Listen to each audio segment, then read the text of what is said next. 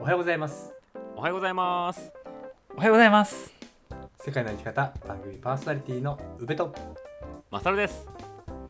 ゲストの佐野です。この番組は世界一周とロングトレーの旅をしてきた宇部とマサルが日常の気づきや旅から得たこと学んだこと旅のエピソードを踏まえてお話しする番組でございますちょっとさ、佐野さん入ってき突たんでっ込んねえなそれはな。いやそれはずるいでマジで。もうなんか。ははい。はい。えー、あの土曜日はちょっとさ佐野さんをこう軽く扱ってしまった感じですいませんでした。い 軽く。いすみません。はい。ありがとうございます。やもうちゃんとあの今日あの用意しといたんで時間をたっぷりとあすいません。ありがとうございます。どうも。思うはい。存分ど思いうのです。ありがとうございます、え 一応これあの火曜日と木曜日朝5時配信してるんですよ。はい。朝5時のこのテンションきついやろこれ。いやだからもうみんなうん。皆さんの目覚まし代わりにね。あそうやね。そうそう今日も一日元気に。なるような。そうそうそう。あそうですね。うん。はいはいはい。配信をお願いします。はいお願いしますよ。はい。でまあでえっとどんな話をしていこうかってところなんですけど、はい。ま僕はねやっぱ2人とも、えっと違う番組をやってるからねあのまあ仲いい友達たちなんですけどパパーソナリティの相手なんですけど、やっぱ宇部君佐野さんっていう LINE は今回初めてじゃないですか。初だね。そうですね。はい。いや僕はもちろんその、えー佐野さんのがんのこととか旅のこととかねいろいろ知ってるしゆうちゃんのブルーベリーのこと旅のこともいろいろ知ってるんで、なんかゆうちゃんから佐野さんになんかあんなんどうなんすかこんなんどうなんすかとか聞いたり逆に佐野さんからゆうちゃんなんかあったりっていうのを僕が中継ぎしていくようなおおはいはいいいですね。感じでいけたらなとうん思っておりますんで、はい。はい、僕はですねやっぱり、あのラジオの話はしたいなと思ってましたねずっと。はいはいはい、ね。はい僕も思ってました。やっぱり僕が初めてねこの世界の生き方始めるって言った時何を参考にするかって言ったらマサルが今までどういう配信をしてたのかっていうのをね、うん。うんうん旅と言葉もそうだけど「MeToo ラジオ」っていうね、2人がやってたのをどういう配信をしてたのかっていうのを聞き、うん。もう毎日聞いてましたよその最初の2週間ぐらい。う ん一気に最初から今ま今までに至るまで聞けたって感じかな、ん そうだからもう本当に「MeToo ラジオ」聞いて育ったんですよ。育った世代です。よ育つあれ。あれ育つのかい？急成長しましたね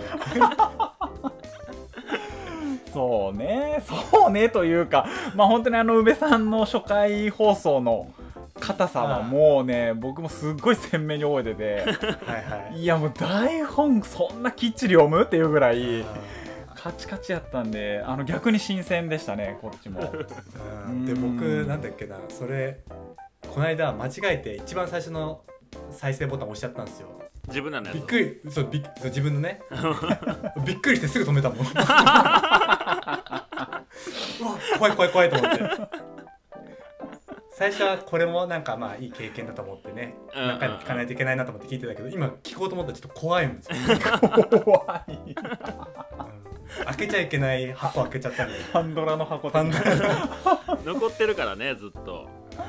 でもねそれもねひっくるめてあこういう人でもこんだけ喋れるようになったんだと思うのって結構大事じゃんいやそうよね。うん。うん、だって初め2人でこう台本めちゃめちゃ作ってそれでも何回も撮り直したのがさ今思ったら1人で配信しだしてさ。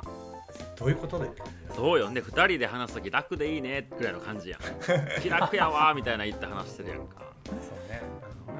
それそれはすごい急成長よね。まだ1年経ってないからね。いやーおかげさまですよ。うんミーティーラジオで世代育った世代なんで。MeToo 世代。MeToo 世代。MeToo 世代。もうこの話でずっとループしちゃいそうだけど でやっぱり佐野佐野さんとマサルがやってるラジオって、ワンシシーズン1とシーズン2で話がちょっと変わってるんだよね。そうねそうね。そうですねはい。うん。でなんかそれこそシーズン10ぐらいから何？ちょうん。結構深掘りっていうか、ねあ、ー。佐野さんもどんどん慣れてきてお互いがいい感じのね配信をされてって、うんうんうん。で今は何そのまあがんでも何もっと笑顔大事だよね笑うか笑うこと大事だよねっていう風に吹っ切れちゃってる感じがするけどだか うん。ら僕はあのなんか10ぐらいからのうん。それこそ社会ってなんだろうとかっていう配信をされてたと思うんですあけどなんかああいう話を佐野さんがすることにすごくいいっていうかそのプラプライスレスじゃないけどプライスレスは違うな、かすごくね、そのその振り幅もあるんだみたいな感じかな。そうそうそうそう、うんうんうん。なすごくね。でそれこそそれを何で思ったかっていうと、うん。そのマサルと田中さんが MeToo フェスっていうのをね。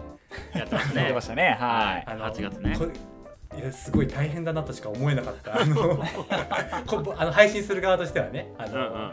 自分が仮に佐野さんの立場とかマサルの立場だったらこれついていけねえだろうなとかっていうような、う んはい。はい配信をされててでそれでなんかまあ変あのかまあいろいろとあのリスリスナーさんが、うんまあ、一番良かったことを書いてください。一番良かった配信を書いてくださああはいはいいとはい。いうのをやってた、やってて僕も真剣に考えたんだよね。うんうんううん。んただ1ヶ月の間にそれが過ぎていっちゃってあの投稿できなかったんですけど。あああステッカーもらや残念かえるねカウゴットステッカーがねもうもうこれ残念ですわ。知る,、えー。知る人ぞ知るそういうのがあるんですけど。そうそうそう。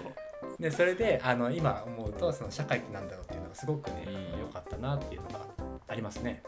あーなんかそれ言ってくれる人結構いるよね。他の方でも。そうですね。うん意外と。うん。意外と人気回と言いますか。そうやね。うんやっぱりねあの一度がんでこう死の淵を見た人間がじゃあこの今の日本とか社会に対してどう思うっていうのはやっぱなかなかない切り口だからね。まあそうやね。うん。なんでまあまあ面白い回だったなと今振り返れば思いますけど。そうああいう回をこう毎回配信していけたらよかったんやけどね。じゃあ言うと思ったわ今それ。絶対言うと思った。今宇部さんが言ってめっちゃええ感想言ってくれたやんと思った瞬間言うと思った。でもそこだけ聞くっていうよりかやっぱ最初から聞いてその流れとかも全部ひっくるめてねそのうん。まさたさんがやってるラジオって面白みがあるからそこすごくそこだけ聞いてもなんかまあそれも一つの回になってるからいいんだけどうんうんうんうんそういうのを思いながら最近も聞いてますけど。そうやね。なんかこの世界の歩き方はどっちかというとこう短短編というか一個でも聞けるような、そうね話関係ないところ言ってるからね。うん、をしてる。一個の回で一個のテーマとか、まあ、3回連続で一つの話しようっていう感じだけど MeToo ラジオの初めの時に一応1年間こういう話しようっていうのをある程度ねこう時系列で佐野さんが決めてね。そうですね、うん。はい。シーズン1に関しては。と闘病がうん。こう発覚して、えー病気がんになったっていう瞬間から成人式20歳でねがんに佐野さんはなったからその成人式の時の心境だとか闘病中の生活の心境とか、まあ、そこから日本一周出る時のこう感覚とかね。なんかそういうのをこう1年間で全部ギュッと抑えて時系列で話してたからすごいこう、うだんだんより深いところに話がいくというか。っていうのやったから本当にシーズン1って感じよね。うん。そして今は今は今はちょっとなんかこあのポッドキャストのなんか勝手にカテゴリーされるのねあれって。ポッドキャスト、えー。そうそう。僕らのはドキュメンタリーとかの部門に一応枠組みされてて。あ僕らの。ねそうそうそう、うん。で「ニートラジオ」に関してはスタートアップコメディっていうところに入ってる。スタンドアップコメディ？スタートアップなのスタスンドアップ。タートアップ。走り出しってこと？うんなんかそう。走り出しのコメディアンみたいな。そうままだまだだぞって言われてるんだと思う だ。なるほどね。でもあれよねそんな「ミートラジオ」もテレビの取材がこの前ねはいいよいよ。おおうん来ましたね。あもう受けてあの受けてきたんですか？あ受けまあ受けました受けました。あのーまだちょっと番組名等々は言えないんで、あのーはい。また決まり次第ねおー。ミートラジオの方でお伝えはするんですけども、うん。おおあのまさかの取材を受けまして。そうねララジオがというか佐野さんがそのまあがんのことでいろいろねそうですね。スタートはその要はがんとかなんか何かしらこう病気だったりとか、うん。大きな経験をされた方がその後の生活をこうどうしているかみたいなのをこう紹介するうん。番組、まあ、5分ぐらいの番組にはなるんですけど、うんうん。でそれでちょっとこう、まあ、私が一応取材を受けさせていただきまして。うんうん。でじゃあその佐野が何をやってるかっていうところでじゃあせっかくなら MeToo ラジオはね、うんあのまあ、ちょっとい いあのシーズン2なんであのちょっと笑いに全振りしちゃってるんであれなんですけど。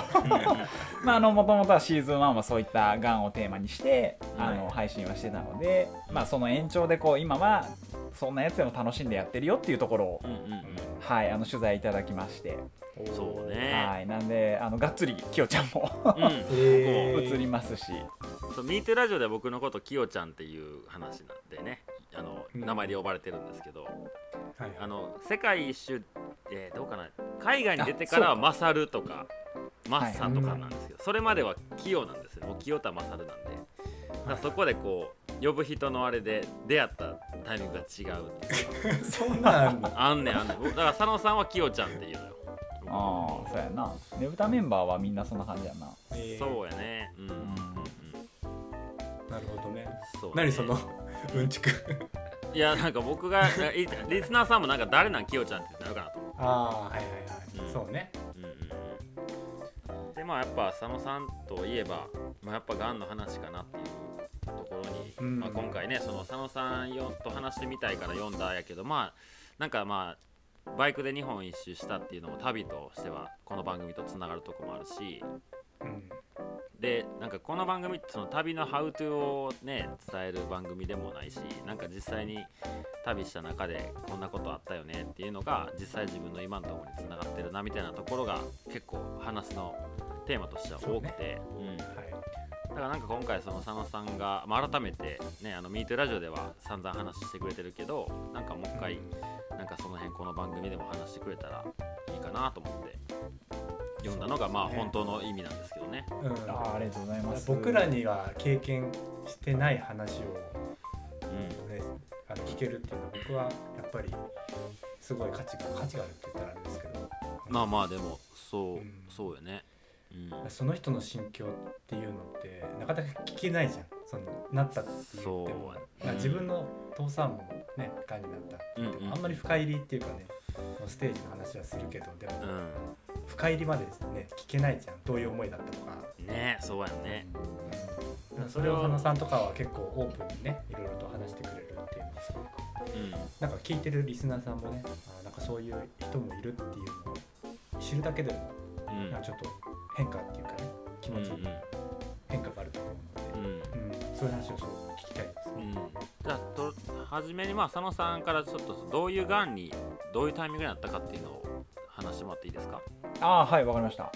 えーっとまず僕年齢が二十歳の時に、えーうん。まあ、先ほどきよちゃんからもありましたけど、まあ本当に二十歳の成人式もあと2週間とか前のタイミングの年末にですね、あのまあ、がんが発覚しまして、うん、うんで、えーっとセミノーマという、えー精巣腫瘍が、えーっとできたんですけどそれが、えーまあ普通だったらその抗がんにできるところが、えーまあ肺の心臓の横ら辺ですね。うん、はいに、はいあのー転移してましてで、えー、ともうその発見当初はもう6センチから7センチぐらいのもう結構大きいあ、ー。はえーがん細胞になってました。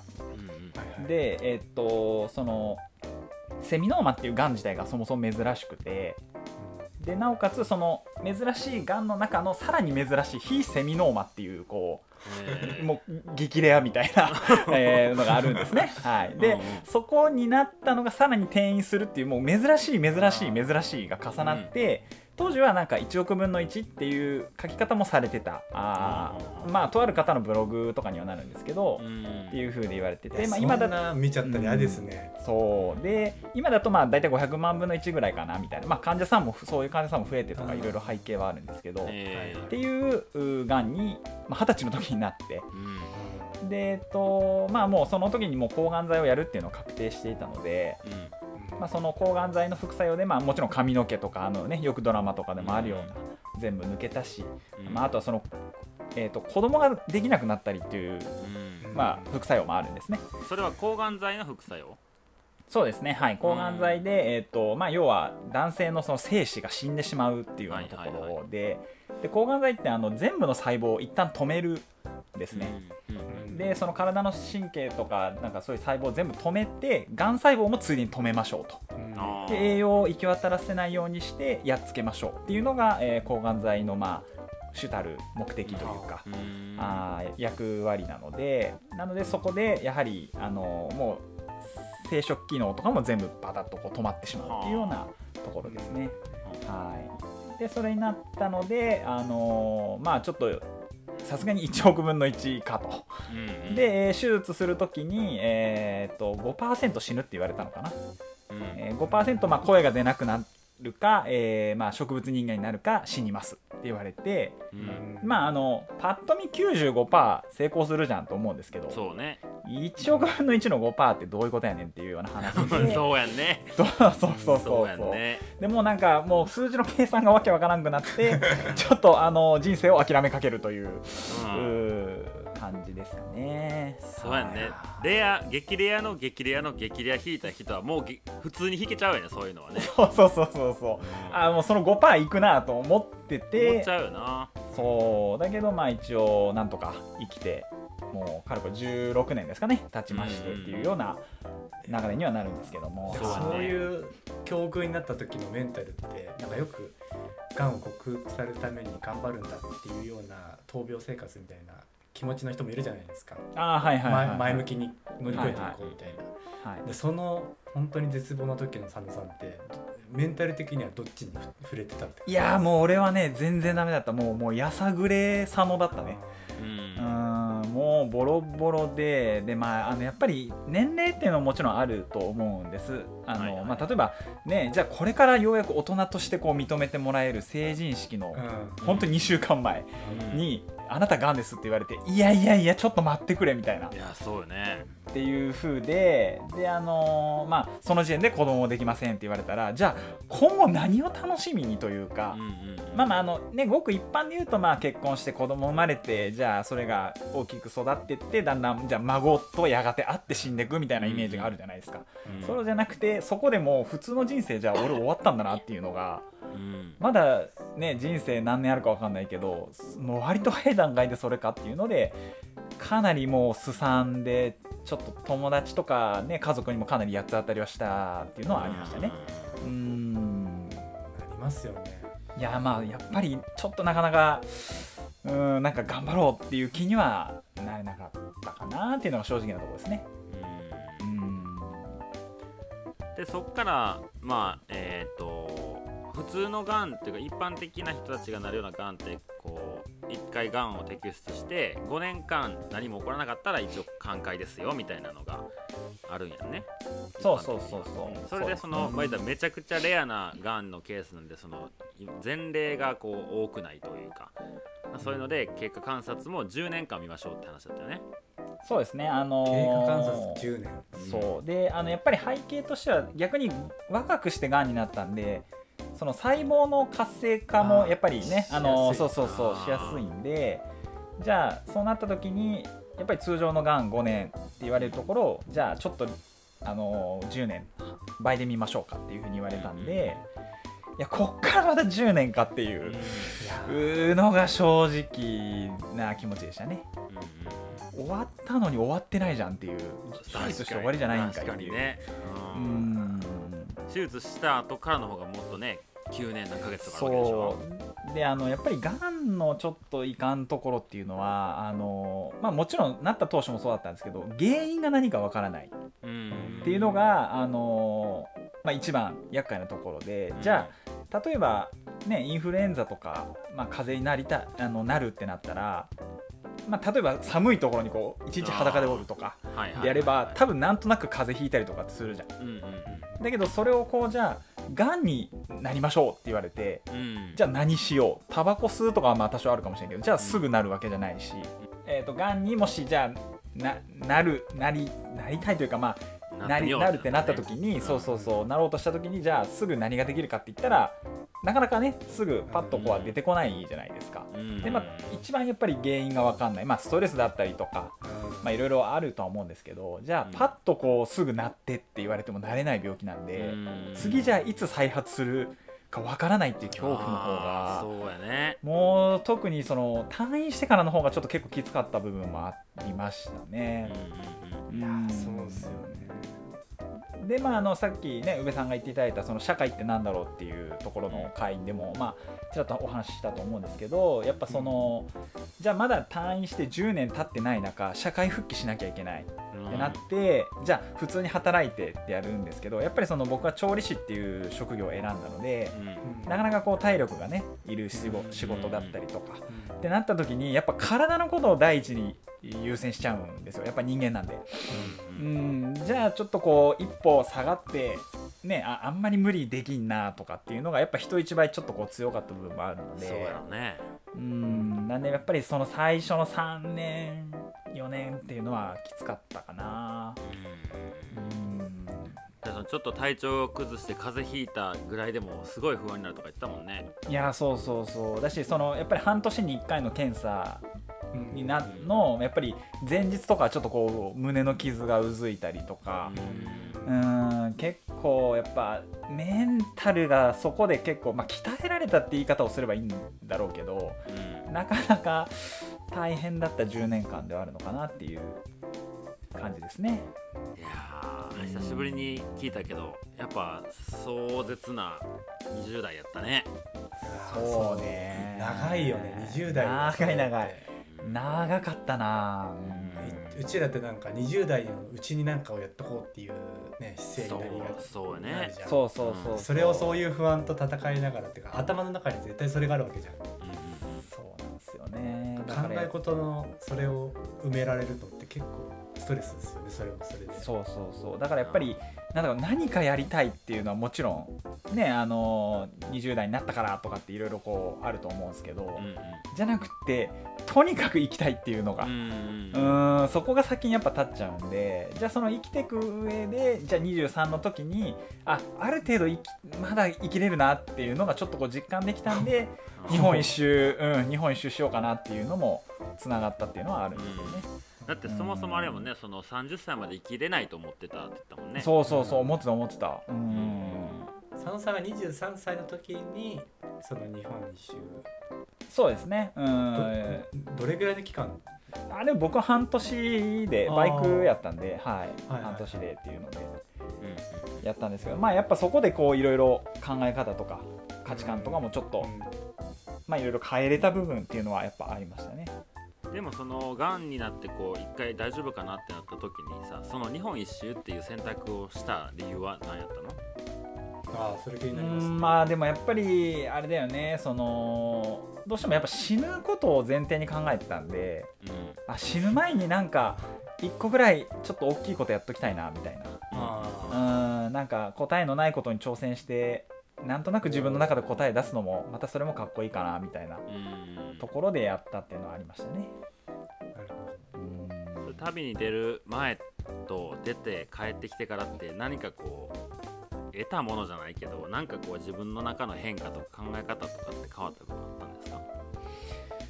うーんまあやっぱりあのーそれまではなんかもちろんその二十歳でがんになってしまったっていうところも含めうん。かなりこう殻に閉じこもってたところがあったんですよ。であのーまあこれはね僕ここちょっと強く言いたい部分でもあるんですけど、うん。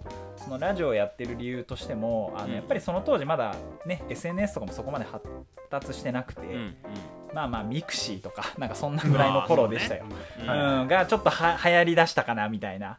だからこうなかなかこう使い方もわからない中あのじゃあ二十歳でがんになる人って本当にいるのかっていうぐらい、やっぱりあの周りの状況がわからなかったりもしたし、そういうコミュニティとかもなかったりしたんで、あのやっぱこう人あ俺多分それで1億分の1だったら日本に1人やんとかって。そうやね。いろいろそうそうそう。でこう殻に閉じこもっちゃっててでなんかこう一人でも生きてい一人でしか生きていけないなみたいなのがなんか変なこう固定概念というか考え方みたいなのがあったんですけど、うん。だけどそれをこうやっぱり一人で生きられるわけないよねっていうのに変えてもらったのは日本一周だったかな。だからそこでやっぱり出会った人だったりとか改めてこう家族とか友達とかにこう感謝をするというか、あなんか自分が間違っとったなっていうのは気づけ気づけたのはかなり大きかったですねそこで。うー。んなんかそういうなんていう日本一周して自分一人じゃ無理やなって思えた何か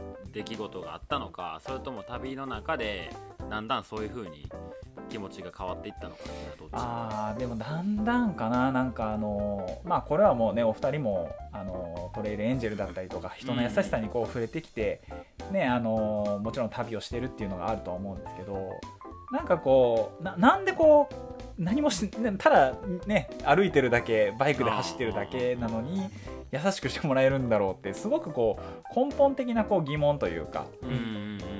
いやね、一応じゃあジュースあげるわって言ってもそのジュース代は払っていただいてるわけですし、そうまあ、ね、言ったらそうお金をもらうに近いようなことをしてるわけじゃないですか。うんうん。だけどこう自分はこうねただ日本一周をするっていう目的のもと行っててうん。なんですけどやっぱりそれがだんだんだんだんこういろんな人にこう優しくしてもらえてってなった時にああやっぱなんかこういう優しさがないと人ってこう心とかもなかなか育っていかないしうん。うんなんかそういう感情とかもだんだんだんだんすさんでいく感情になってくんだなっていうのにすごく気づいてまあ、特に、うん、そうそう病気を経験してるからっていうのはあると思うんですけど。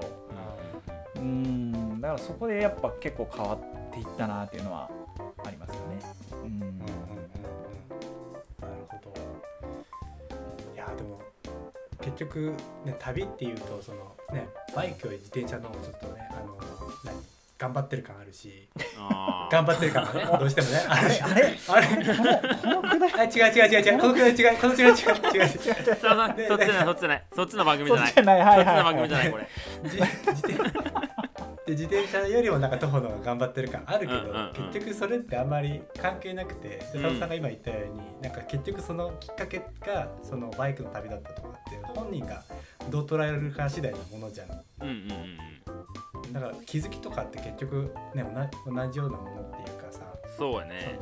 しんどさとかなんか感じ方は違うけどなんかそういう自分にとってここのバイクの日本一周っていうのがすごくその後の人生を豊かにしてくれたって言った。らその人がそういうふうに感じたらそれだし、うんうんうん。でそこの何自転車がすごいとか歩くのすごいとかっていうのは本当に何なんだろうな。どうでもいい。の世界で、うん。うんそうそうそうそう、うんうんでそういうし視点で僕はその佐野さんたちのねやいのやいのっていうのを聞いてたから佐野さんが別に30キロよろしくやってても別にいいのかなとは僕は思ってるよっていう話ですね。あ ありがとうございます。僕はディス僕はディスんないですよ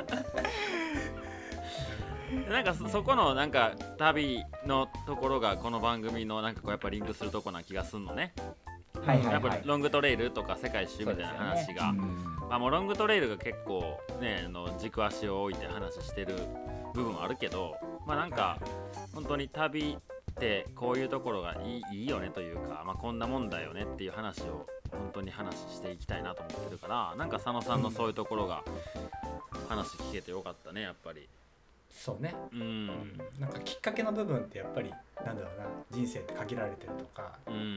ね、やっぱりそのマサルのトトークショーで喋ってた命の使い方とかねうんその旅をしてなんかなんだろうな普段の生活に不満とかじゃないけどもっとなんかできるんじゃないのかってところから僕らはねうん。世界に飛び出したって感じだけどそうね。なんか僕らが言うね命の有限さっていうよりか佐野さんが本当にそのなんもう人生がないのかって思ってから日本一周のバイクの旅をするっていうなんかそこのちょっとした違いなんだろうけど、うん。まあ、それって相当違いがあるから今日はねそういう話がうんうん聞けたの、うんそうやね。よかったなと。うん、やっぱり佐野さんから話を聞くその命の話とか人生のこととかって、まあ、僕が言うことはできてもやっぱ重みはなんていうかな違うものになってるなっていつも思うし、うん。でまあ佐野さんの前ではまあめったに言わへんねんけどすごいね すごいあのよく笑う方なんですよ佐野さんってね。ね。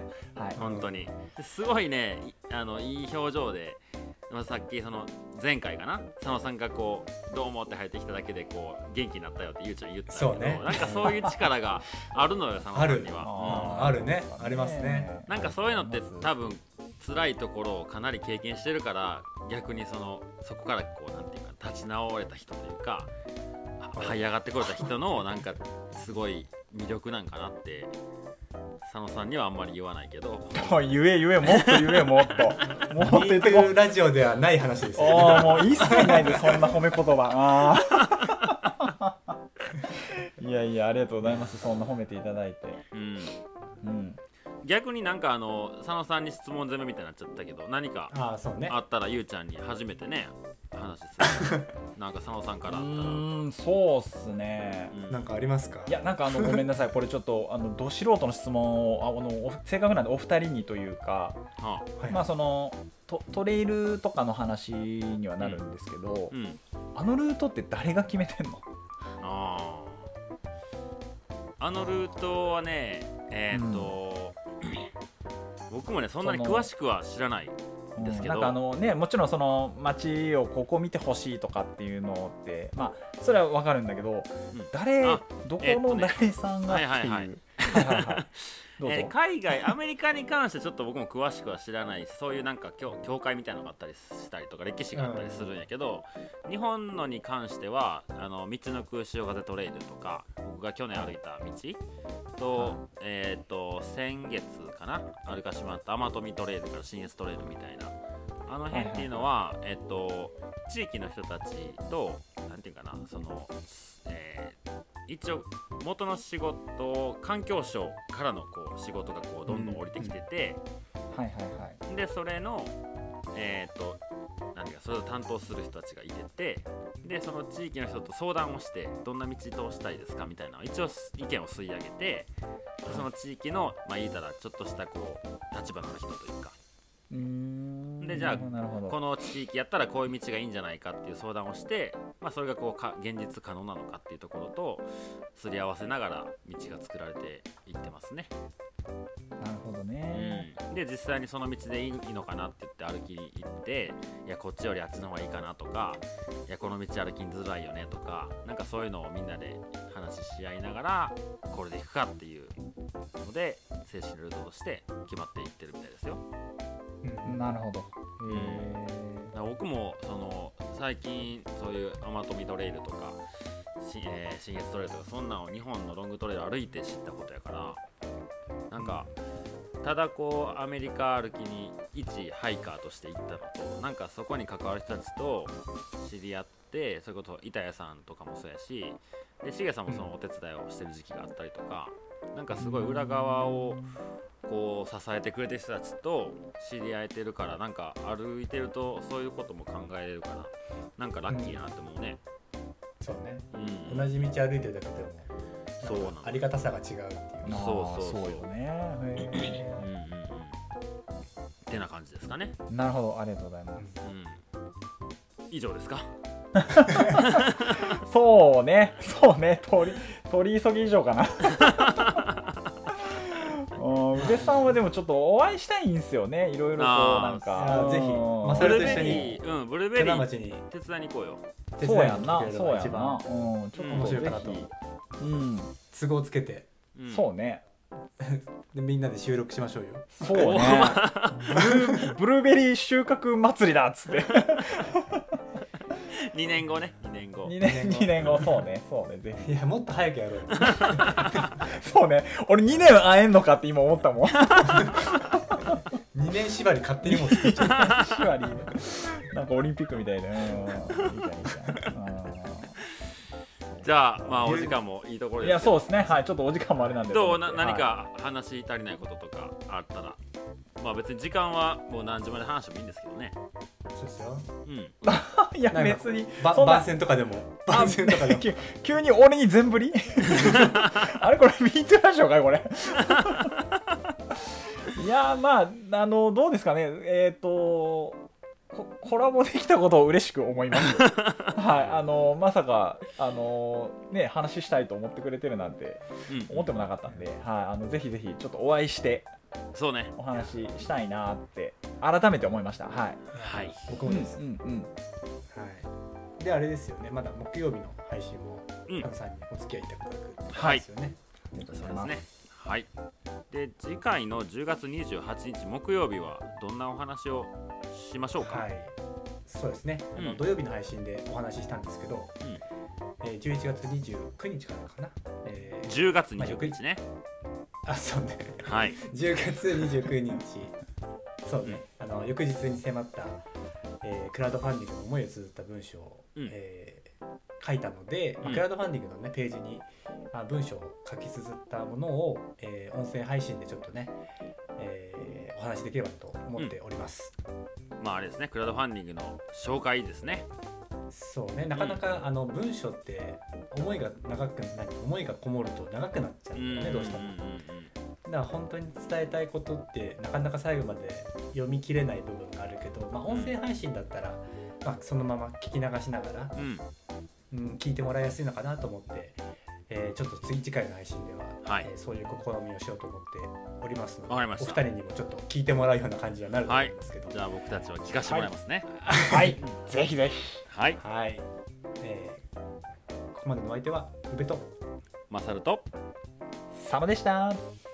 さよなら。さよなら。じゃあうわ今日も元気にいってらっしゃいや